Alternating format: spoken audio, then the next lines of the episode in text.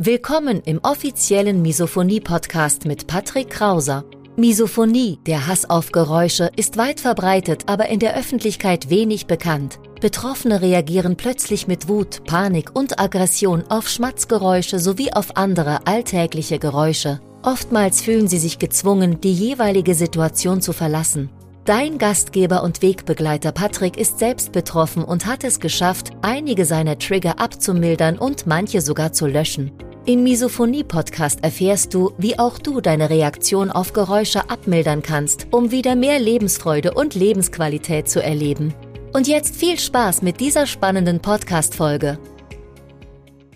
Das wird heute eine sehr persönliche Folge. Ich zeige dir anhand meiner persönlichen Geschichte, welche drei Phasen der typische Misophoniker in seinem Leben durchmacht. Ich wünsche dir viel Spaß im Video beziehungsweise im Podcast und damit auch gleichzeitig herzlich willkommen zu dieser neuen Episode. Mein Name ist Patrick und du bist hier genau richtig, wenn du nach Lösungen, nach Strategien, nach Methoden suchst, wie du noch besser im Alltag mit Misophonie zurechtkommst und wie du auch letzten Endes deine Reaktion auf Geräusche wieder abmildern kannst. Im heutigen Video, in der heutigen Episode mal zwei beziehungsweise drei Phasen, die der typische Misophoniker in seinem Leben durchläuft. Fangen wir auch gleich an mit Phase Nummer eins: Misophonie die Unbekannte. Und mir ging das damals genauso wie jedem. Ich wusste nicht, was Misophonie ist. Und ich will dir dazu mal eine kleine Geschichte erzählen. Das war damals im August 2017. Das habe ich auch in einem meiner Bücher beschrieben. Es gab Suppe, es war Samstag und ich habe damals noch in meinem Kinderzimmer gesessen, habe Super Mario Kart gespielt auf dem Super Nintendo. Und dann kam plötzlich der Ruf meiner Mutter, Patrick, komm essen. Und da wusste ich schon, okay, jetzt geht's wieder los, jetzt geht's wieder los mit dem Aushalten. Jetzt muss ich mir wieder eine Viertelstunde, 20 Minuten lang die Essensgeräusche meines Vaters hören. Mein Vater immer rechts von mir gesessen, meine Mutter gegenüber und meine Schwester links von mir. Und von meiner Mutter beziehungsweise auch von meiner Schwester links neben mir ging keinerlei Gefahr aus, aber rechts von meinem Vater sehr wohl und er hat mich extrem getriggert. Ich war ungeschützt. Meine Familie wusste zwar, dass ich an einem gewissen Hass auf Geräusche leide, aber wir hatten keinerlei Informationen darüber, wie man darüber spricht, wie man damit umgeht, wie man die Situation verbessert. Und ja, deswegen, es war ein offenes Geheimnis sozusagen. Und das Spannende ist, dass mein Vater auch an Misophonie litt, wie sich dann letzten Endes herausgestellt hat. Aber ja, zwei Misophoniker in der Familie und trotzdem wussten wir nicht, wie man damit besser umgeht. Auf jeden Fall zurück zu dieser Situation. Es war dieser Samstag im August 1997 und du kannst dir vorstellen, und du warst sicher auch mal in dieser Situation, dass es für mich der Horror war. Ich wollte unbedingt weg. Ich habe mein Essen verschlungen und mit jedem Schmatzen meines Vaters wurde meine Wut, meine Aggression immer größer. So ging das dann meine ganze Kindheit und auch in der Jugend. Und komischerweise hatte ich außerhalb meines Hauses beziehungsweise auch außerhalb meiner Familie kaum Probleme damit. Das Einzige, was für mich wirklich Probleme bereitet hatte, war das Studium. Ich habe auch eine Klausur zweimal schreiben dürfen, weil ich in einer Aula mit über 100 Mitstudenten eine Klausur geschrieben habe. Und du kannst dir vorstellen, ja, nach einer Viertelstunde war für mich dann die Messe gelesen, weil ich so getriggert war von allen Umgebungsgeräuschen. Und dann hieß es einfach, Herr Krauser, Sie dürfen nochmal kommen. Und ich denke, das beschreibt auch ganz gut die typischen Symptome in dieser Phase. Du merkst, dass du bestimmte Geräusche hast, dass du auf bestimmte Geräusche körperlich reagierst, also aggressiv wirst, Ekel empfindest, Kampf- oder Fluchtreaktion bei dir ausgelöst wird. Du weißt aber nicht so genau, warum. Du sprichst die Misophonie im Moment an, wenn du gerade getriggert bist. Und das ist auch ein gleichzeitig ein sehr, sehr großer Fehler, den ich selbst 10.000 Mal gemacht habe ich habe die Misophonie wirklich nur dann angesprochen, wenn ich gerade extrem getriggert war, anstatt dieses Gespräch vorher mal zu planen, mich darauf vorzubereiten, mich auch auf Negativreaktionen vorzubereiten und ja, ein Gespräch, ein rationales, konstruktives Gespräch, wenn man gerade getriggert ist, das ist ausgeschlossen. Typisch ist eben noch, dass du dich in dieser Phase für selbst verrückt hältst. Du hältst dich vielleicht sogar für cholerisch veranlagt, für launisch, du hältst dich vielleicht sogar für einen schlechten Menschen. Und das ist natürlich nicht der Fall. Geschätzt 99 Prozent der Misophoniker da draußen, die sind eben noch in dieser Phase 1 Misophonie, die Unbekannte. Und deshalb gibt's ja auch diesen Account, dass von diesen 99 Prozent irgendwann, ja, vielleicht sogar alle wissen, dass sie an Misophonie leiden. Und damit kommen wir auch gleich zur Phase Nummer 2, Misophonie, die Bekannte. Meistens, so ging es zumindest mir, meistens stolpern dann Betroffene irgendwann mal zufällig über einen Artikel im Internet oder über einen Zeitungsartikel. Man bekommt was von Freunden zugesendet und die sagen dann hier, schau mal auf diesen Artikel, als ob die über dich schreiben würden. Und genauso war es auch bei mir der Fall. Für mich war das aber auch gleichzeitig dann der Startpunkt für ein neues Leben, weil ich kannte dann den Namen dafür. Ich habe dann angefangen zu googeln. Ich habe dann angefangen Artikel zu lesen. Ich habe das Buch von Thomas Dozier gelesen und ab dann gab es in mir diesen unbändigen Willen eben, damit besser umzugehen, weil ich wusste dann auch gleichzeitig, dass es extreme Auswirkungen auf meine Zukunft haben kann. Und ich hatte dann extrem den Drang danach, einfach noch besser damit umzugehen, meine Wut in den Griff zu kriegen, einfach nochmal meine Beziehungen zu gesunden. Ich habe dann auch viel ausprobiert für mich, auch was ich in Videos auf YouTube nicht erwähnen darf. Aber ich habe mich einfach viel ausprobiert und habe dann auch mir diejenigen Methoden, die Strategien zusammengelegt, die für mich individuell passen, was für mich eben am besten funktioniert. Das heißt, ich habe in dieser Phase meine Strategien für mich gefunden. Ich bin immer besser damit klargekommen, habe dann natürlich auch parallel Studien gelesen, die es so gab und habe dann auch noch Coachings im Bereich Mindset, Persönlichkeitsentwicklung, Persönlichkeitsentfaltung, Selbstwert, Selbstvertrauen gemacht und das war so die Phase, in der ich unfassbar gut damit klargekommen bin, beziehungsweise auch für mich eine gewisse Systematik herausgefunden habe, wie ich dieses Problem Misophonie einfach für mich in den Griff kriege. Und die typischen Symptome in dieser Phase, man liest sich ein, man liest Bücher, Artikel im Internet und du merkst ja selbst von dir, je entspannter du bist, desto seltener wirst du getriggert und je angespannter, je gestresster du bist, desto häufiger wirst du getriggert. Also du erkennst irgendwann selbst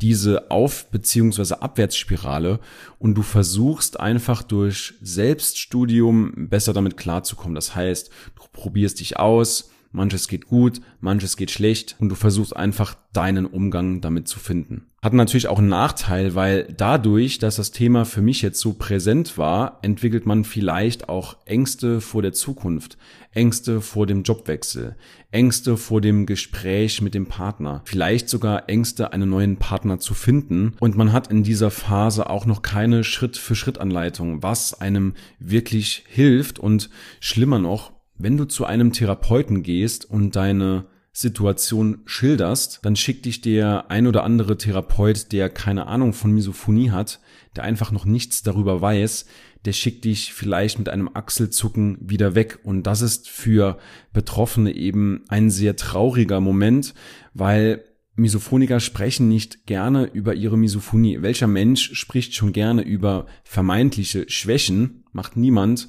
Und wenn man sich dann mal öffnet, wenn man dann den Mut aufbringt, zu einem Therapeuten geht, sich öffnet und der sagt, tut mir leid, ich kann Ihnen nicht helfen, ich habe keine Ahnung, was es ist, das ist natürlich ein sehr, sehr trauriger Moment. Das ist aber immer noch besser als der nächste schlimmere Fall und zwar, dass ein Therapeut mit Konfrontation behandelt, also dass er die Misophonie wie eine Art Phobie behandelt und dass du ungeschützt deine Trigger anhören sollst. Das wäre natürlich der schlimmste Fall, weil Aushalten macht die Misophonie nur schlimmer. Soweit zur Phase 2. Kommen wir damit auch schon zur dritten Phase und zwar Misophonie die kontrollierte. Nachdem ich mich dann immer mehr eingelesen hatte in verschiedene Zeitungsartikel, Online-Artikel im Internet, immer mehr Studien gelesen habe, habe ich dann auch selbst den Entschluss gefasst, meine Geschichte in Büchern zu verpacken. Und dadurch sind eben die beiden Bücher Ich hasse Geräusche und Misophonie verstehen für Angehörige entstanden. Und das dritte Buch ist gerade in Produktion und kommt hoffentlich in diesem Jahr noch auf den Markt. Mein erstes Buch ich hasse Geräusche habe ich dann meinem Kollegen Andreas geschickt zum Lesen, zum Review Und er fand das gut und hat dann gesagt, komm Patrick, lass uns mal treffen. Und wir haben dann auch gemeinsam seine Übungen ausprobiert und die haben bei mir sehr, sehr gut. Und wir kamen dann zu dem Entschluss, lass uns doch einfach mal was gemeinsam probieren. Wir können definitiv etwas Hilfreiches auch für andere Betroffene auf die Beine stellen. Und mir hat eben damals noch die tiefgründige Kenntnis über bestimmte therapeutische Methoden gefehlt aber auch Andreas hat eine gewisse Komponente gefehlt und zwar die Einstellung zum Thema, das Mindset, alles was in Richtung Persönlichkeitsentwicklung geht, Selbstvertrauen, Selbstakzeptanz und diese Lücken haben wir eben geschlossen, indem wir uns zusammengetan haben und dadurch ist eben auch unser Coaching-Programm Misophonie Verlernen entstanden.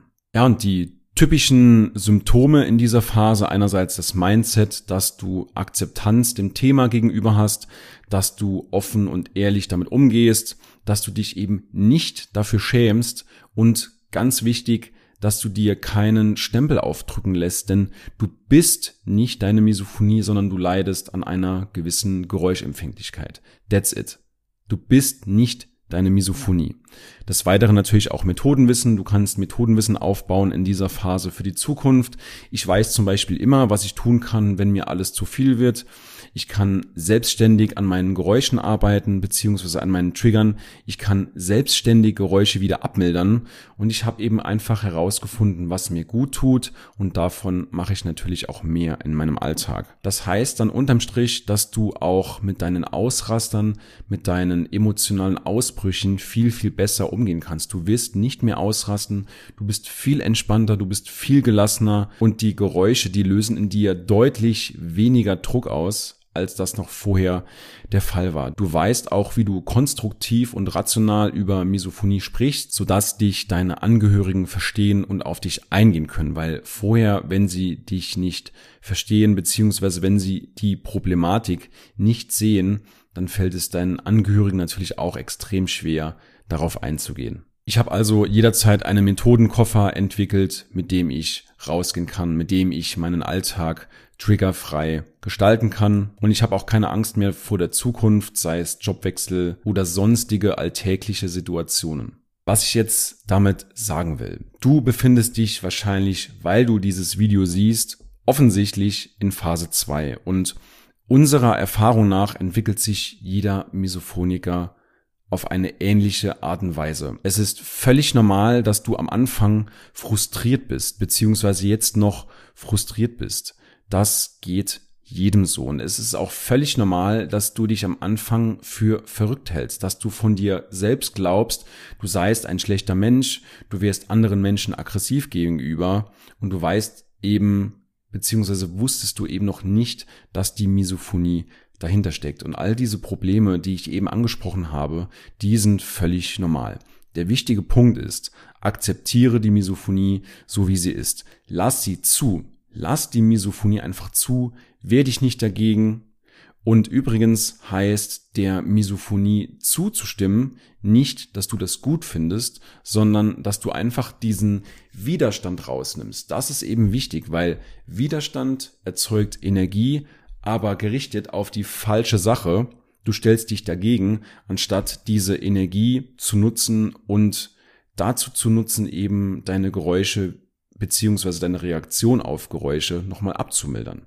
Das ist eben der bessere Kanal für deine Energie. Es gibt Hoffnung, also es gibt Mittel und Wege, wie du noch besser mit Misophonie im Alltag zurechtkommst. Das möchte ich dir mit diesem Video mitgeben. Und wenn du Misophoniker bist, wenn du auch diese beschriebene Geschichte fühlst, wenn du auch die ein oder andere Situation von dir kennst, dann melde dich gerne mal bei uns. Ich lade dich gerne zu einer einstündigen, kostenlosen, unverbindlichen Beratung ein und innerhalb dieser Beratung schauen wir uns individuell deine Situation an und ich kann dir innerhalb von dieser Stunde schon mitgeben, was für deinen konkreten Fall die beste Lösung wäre, sodass du schon relativ schnell eine deutliche Verbesserung spürst. Alles, was du dazu tun musst, ist auf patrickkrauser.de zu gehen. Ich blende dir das hier mal ein und dort findest du auch einen Link zu meinem Terminkalender. Dort kannst du dann ein kleines Formular ausfüllen, einen Termin mit mir buchen und ich schaue dann, ob und wie ich dir helfen kann. In diesem Sinne weiterhin alles Gute von Herzen, viel Erfolg im Umgang mit Misophonie und wenn ich dich unterstützen kann, dann melde dich gern bei mir. Ansonsten sehen bzw. hören wir uns in der nächsten Episode wieder. Bis dahin, dein Patrick Krauser.